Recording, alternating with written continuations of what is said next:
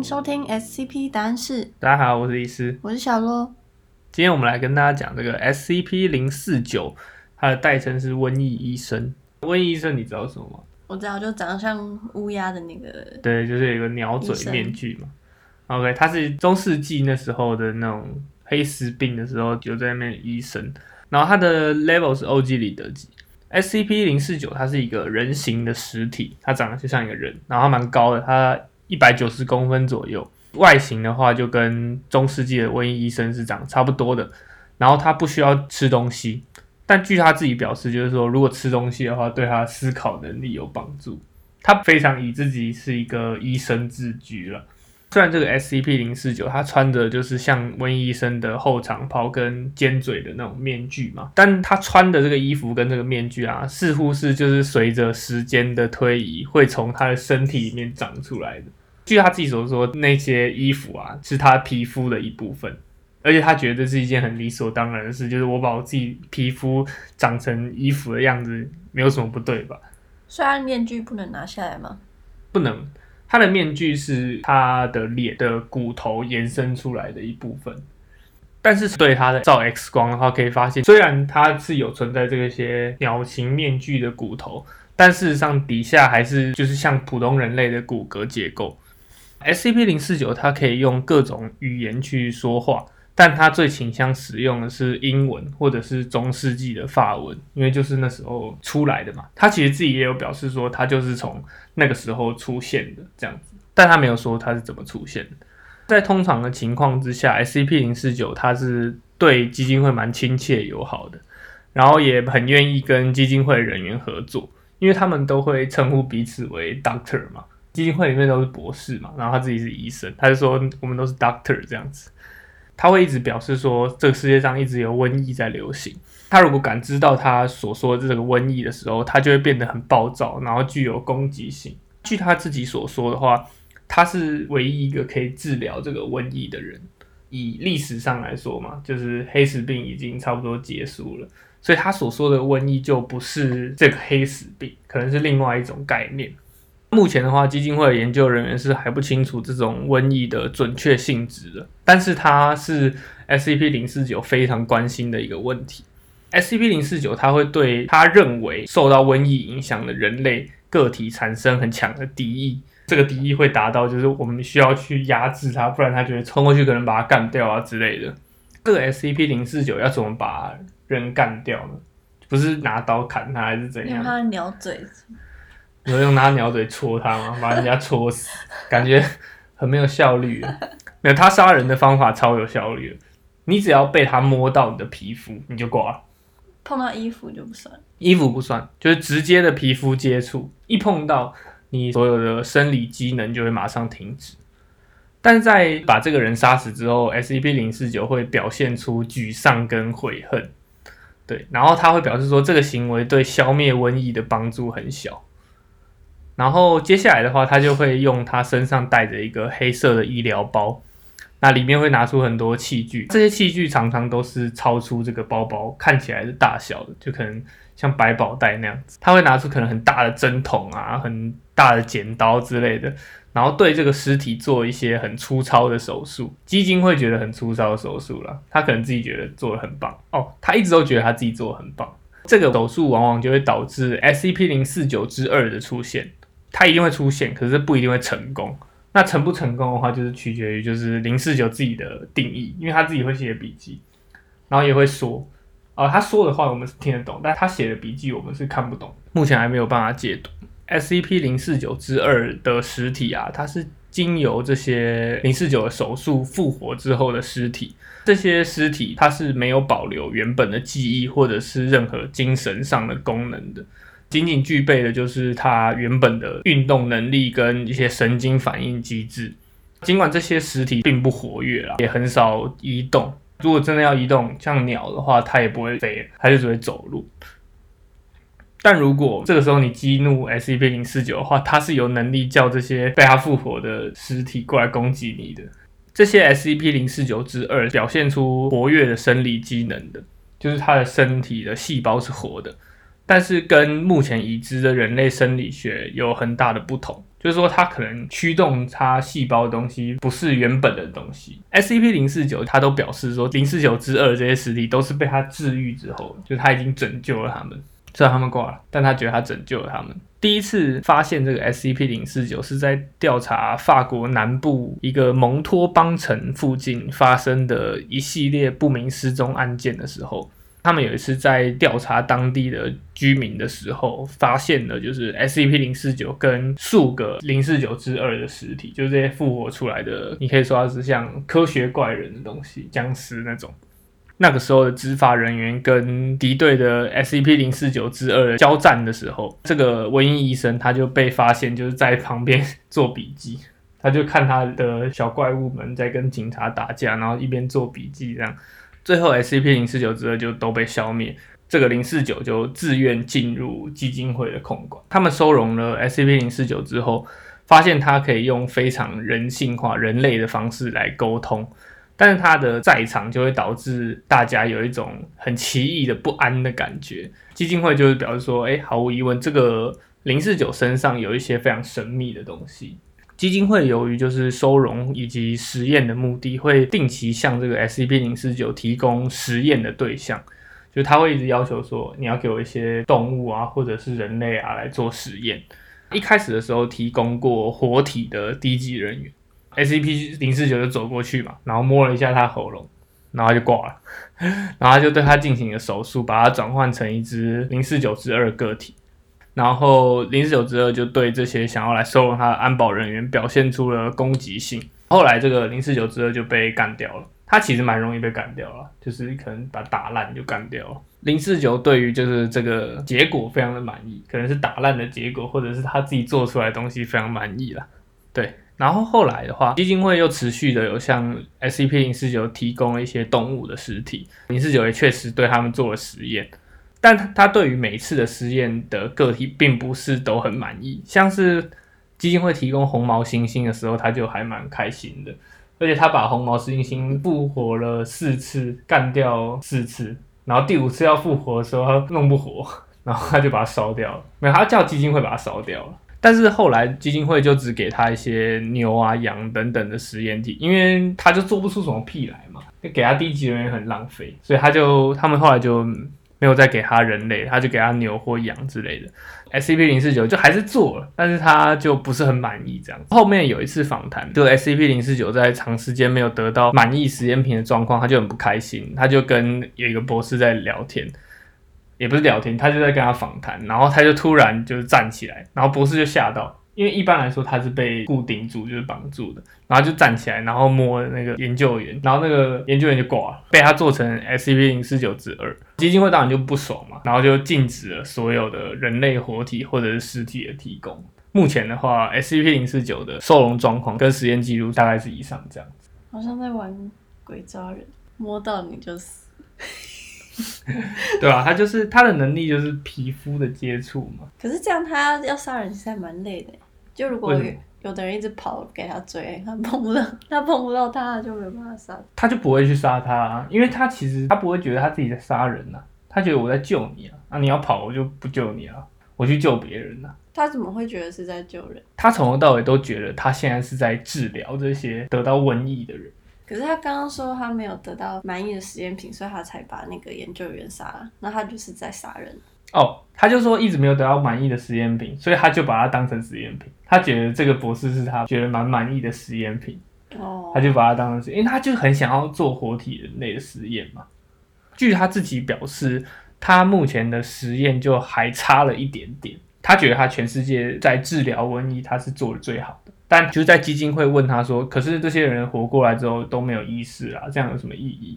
然后他就是有点支支吾吾，就说：“哦，确实我的治疗还没有到非常完美，但是你们要继续给我提供实验品，我才能继续完善我的治疗。”这样子，对。但基金会就懒得理他，然后因为他们不能一直为了他浪费低级人员呐，后来就都不太给他很好的实验品，然后也都一直把他关着。接下来来讲一个故事分支的感觉。一个特殊的 K 级情景，我们之前在 podcast 里面有讲过，就是 DK 级现实重构、XK 级焦土末日那种嘛。那我们今天来讲这个是一个比较特殊的 K 级情景，它不算是世界末日，它叫做 Omega K 级死亡终结情景。这个 Omega K 级死亡终结情景，它是由于某一个 SCP 现象导致的。这个 SCP 是 SCP 三九八四 Cater 级的 SCP 三九八四，叫做用棍戳死神，用棍子去戳死神。它的英文就是这样直翻过来，就是戳它。它是一个行为吗？它算是一个现象。现象也可以被定义成 SCP。就是他们推测是某个 SCP 导致了这个 Omega K 级死亡终结情景，所以他们就先把它定义在三九八四这个位置。事实上，他们没有找到一个个体还是怎样。它的异常现象是，动物界里面所有的有机生命体，包含人类在内，都没有办法死亡。听起来好像还 OK，还不错，对不对？没有啊，没有不错啊。真的吗？那你很有先见之明。啊，地球人就已经够多了。目前就是以那个时空背景底下，所有的动物界已知的生命形式都处于 SCP 三九八四的影响之下。诶，那这样子不灭裂隙好像就不太特别。你说大家都跟他一样，这个大家都不会死。可以这趁这时候去揍他，反正也不会被杀死。啊，没有，其实不行，因为 我接下来就要讲说这个用棍戳死神这个状况，它其实第一个你没有办法像 SCP 六八二一样再生，你被打穿一个洞，那你就是被打穿一个洞。如果我们的生理机能本来是可以治愈这些伤的，就可以慢慢治好，即使这些伤本来会致命，它还是可以慢慢治好。但如果是像那种把你的手砍断，它长不出来就是长不出来，对，不会有任何的非常正面的现象发生。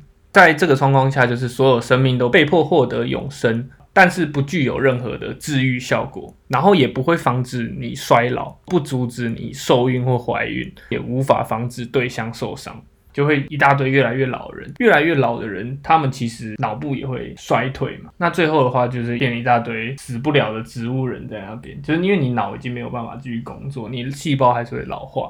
目前基金会是判定没有办法将三九八四这个现象收容的。他们目前的研究是集中在于替代死亡的一个措施，就是看要怎么可以把你干掉，可能把你剁烂之类的，可能就一定就挂了嘛。这个故事背景其实设定的蛮详细的哦，它是设定说欧米伽 K 这个事件它发生于二零二零年九月十二号啊，已经过了，然后格林威治时间的下午两点零二分。这个时间是全球最后的人类死亡时间推测而来的，可以预测，就是说这个情景导致的人口过剩，将在就是大约二零四零年大幅度的爆发，然后会发生大范围的饥荒。除此之外，这是长期的问题嘛？可能二十年之后会发生。短期的部分的话，具有这些选择进化策略动物啊，它是短期内更大的问题所在。就是像是说昆虫还是鱼，它们产卵一次都会产个几百万个，最后能活下来就只有一两个，但最后这几百万个都活下来，这种动物的人呃不是人口，呃数量就会大幅度的膨胀，然后就可能会导致就是那种灰色年值，你知道吗？就是我们之前讲过，它就会一直繁殖对一直无限繁殖，然后把整个地球布满。那这个 SCP 三九八是它的异常性质。对于致命伤害或者是疾病是生效的，一支刀子插在你的头上，你还是不会死掉，然后会慢慢的恢复，但是不会减轻你任何的痛苦。窒息状态就是没有真空状态导致的植物人或者是永久性的器官破坏都是没有办法被治愈的。他们也做一个实验，就是把人的头砍掉，这个也算是不可修复的伤害。但是被砍头的那个人，他短期间他还是可以试图的呼救，但最后的话他还是会窒息嘛，因为他肺接不上了。在后面的档案里面有证明，就是说如果你把这个人的头跟身体缝回去的话，是可以恢复的。很变态吧？基金会真的做了这个活动。不是做了这个活动，做了这个实验，然后枪击头部的话，可能会导致记忆或者是行为能力的丧失，看你运气。我打到记忆就记忆，打到行为能力就行为能力，打到脑干就 GG。还有一个很特别的状况就是镇静剂啊，一般被镇静剂打到就直接昏倒，但是在三九八四发生之后，镇静剂打到人是不会昏倒的，就你没有办法把人家弄晕。他们就推测说，哎，这个效应可能导致的并非是脑部的不死，而是让人没有办法失去意识，这样就很恐怖了。就是可能你的脑都整个烂了，你就是整个人都被剁成碎肉，结果你还是有意识，就更痛苦。对，就更痛苦，就是你从从到尾都一直处于这个很疼痛的状态。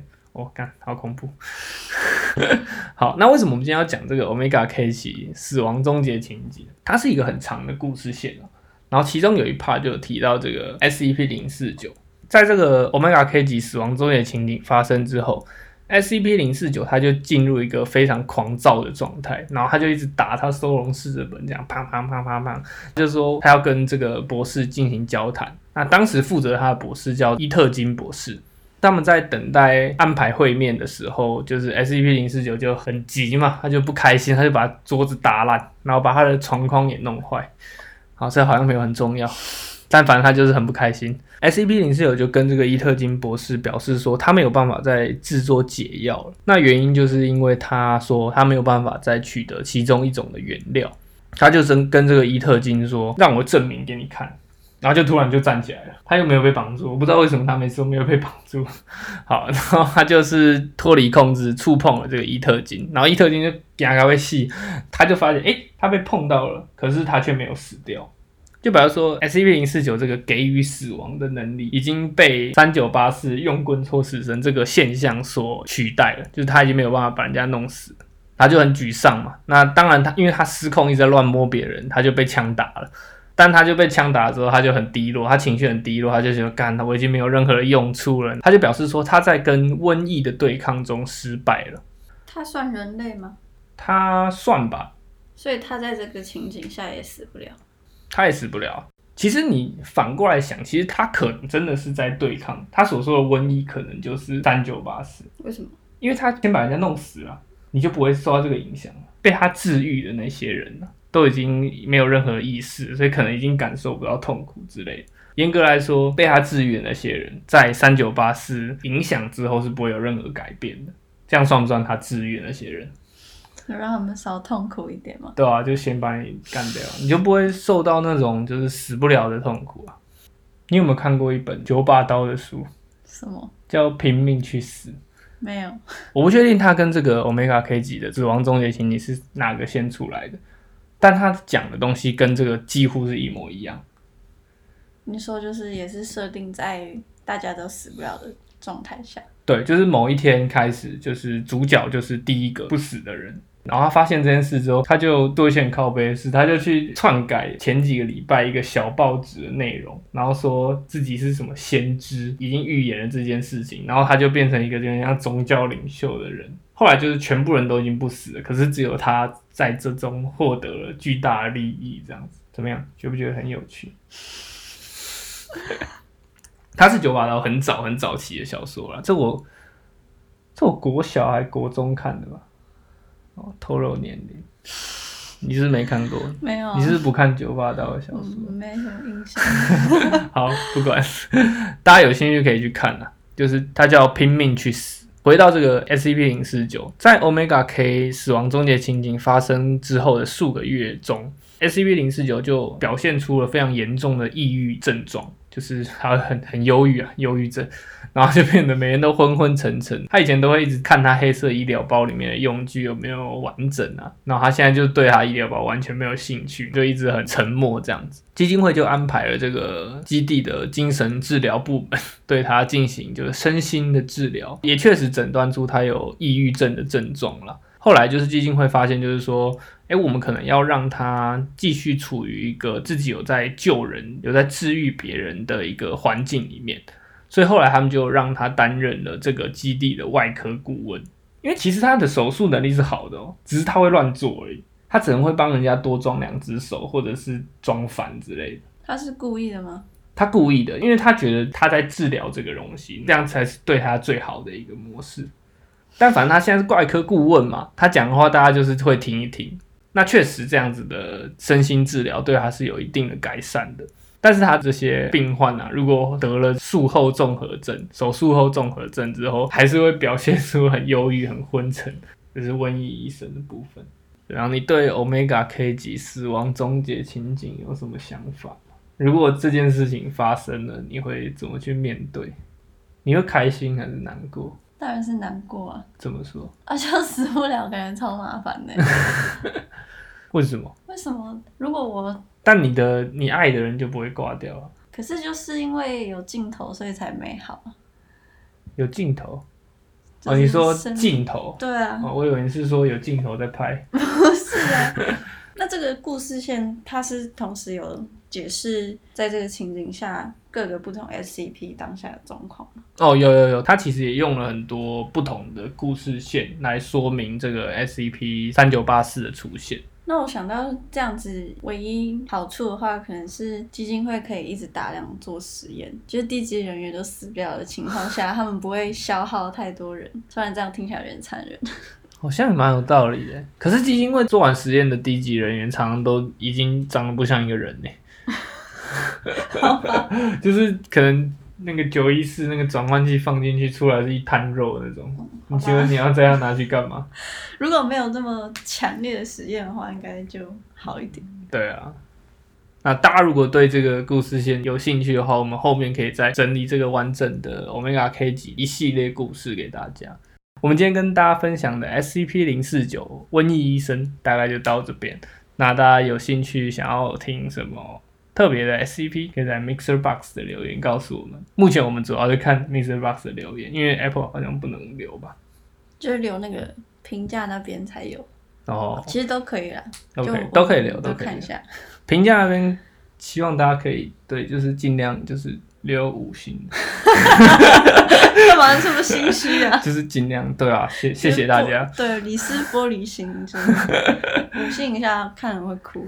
对对对对，真的 很难过。好了，那我们今天分享到这边，我们下次见，拜拜。拜拜。